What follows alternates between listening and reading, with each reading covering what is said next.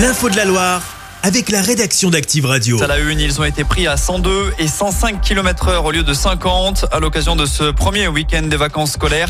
Les forces de l'ordre étaient mobilisées afin d'effectuer des contrôles de vitesse. Deux conducteurs qui roulaient à bord d'une Porsche et d'une moto en ont fait les frais pour des excès de plus de 50 km heure en centre-ville. Leurs bolides ont été saisis et leur permis retirés.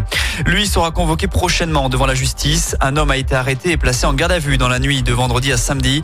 Il se trouvait à l'intérieur du magasin stéphanois Electro Dépôt. Lors de l'interpellation, sept smartphones ont été retrouvés sur cet homme âgé de 33 ans. Montant du préjudice 4000 euros. Le voleur présumé était déjà connu des services de police. La circulation au niveau de Givor va être encore un petit peu plus compliquée. La DIR Centre-Est vient de débuter aujourd'hui des travaux qui vont durer au total 8 mois. Il consiste à élargir la bande d'arrêt d'urgence de l'autoroute dans le sens Le chantier va se dérouler entre les échangeurs de Givor-Ouest et de la zone commerciale. Les travaux seront effectués principalement de jour. Autres travaux, mais d'un tout autre genre, le musée d'art moderne et contemporain de Saint-Étienne fait sa mue.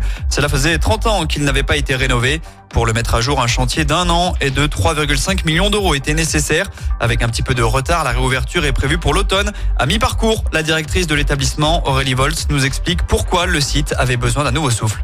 Il était question en fait à la fois de refaire entièrement le sol hein, du musée avec euh, des travaux de désamiantage hein, qui ont eu lieu et puis changer totalement la ventilation, la climatisation qui faisait défaut déjà depuis de nombreuses années et on était euh, sous l'obligation si je puis dire d'être euh, au clair avec notre hygrométrie, notre température pour bien protéger nos œuvres mais protéger aussi les œuvres qu'on emprunte régulièrement à d'autres musées.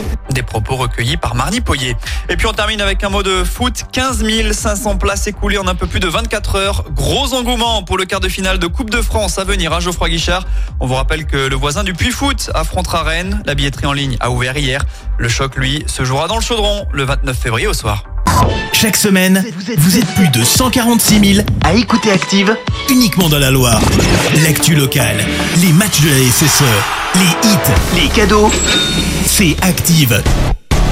Source Médiamétrie, IR local, habitude d'écoute en audience semaine dans la Loire des 13 ans et plus, de septembre 2021 à juin 2023.